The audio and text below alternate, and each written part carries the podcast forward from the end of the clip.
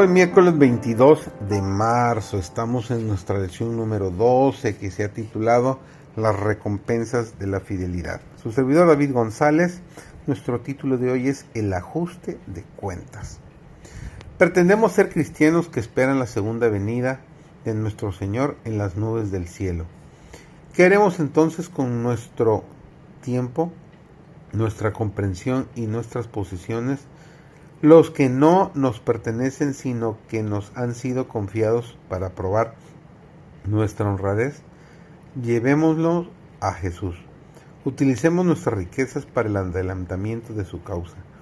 En esta forma obedeceremos esta orden.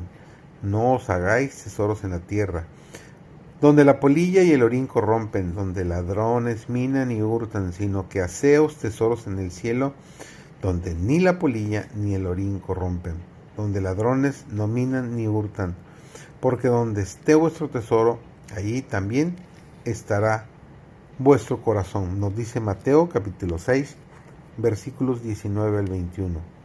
Algunos creen que los talentos han sido dados tan solo a cierta clase favorecida, con exclusión de muchos, quienes por supuesto no son invitados a participar de los trabajos ni de las recompensas.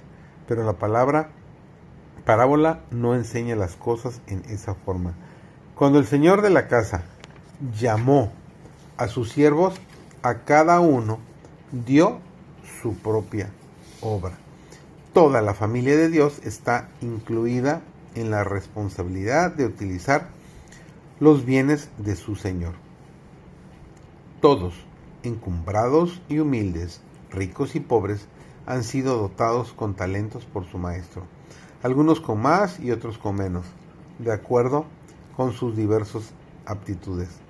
La bendición de Dios descansará sobre los obreros fervientes, amantes y diligentes. Su inversión será exitosa y conseguirán almas para el reino de los cielos, y para ellos mismos un tesoro inmortal.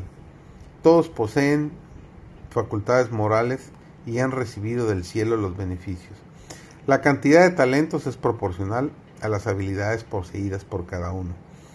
Dios a todos asigna su obra y espera que le devuelvan de acuerdo a las diversas capacidades a cada uno confiadas. No espera el producto de diez talentos del hombre a quien ha dado uno solo. No espera que una persona pobre dé donativos como un rico. No espera del débil y enfermo la actividad y fuerza del que está sano.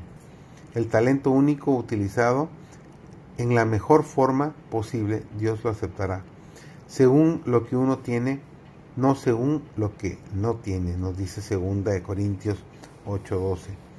Nos ha presentado un capital para que lo invirtamos. Este no es de nuestra propiedad y desagradamos a Dios si amontonamos los bienes del Señor o si los gastamos a nuestro capricho. Somos responsables por el uso o el abuso de lo que Dios nos ha prestado.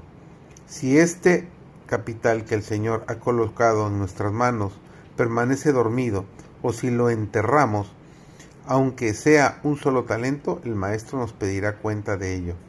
Él requiere no lo nuestro, sino lo suyo propio con intereses.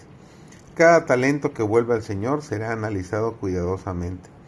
Las acciones y los cargos de los siervos de Dios no serán considerados como asuntos de poca importancia. Se tratará personalmente con cada uno y se le pedirá que rinda cuenta de los talentos que le fueron confiados, sea que los haya aprovechado o que haya abusado de ellos.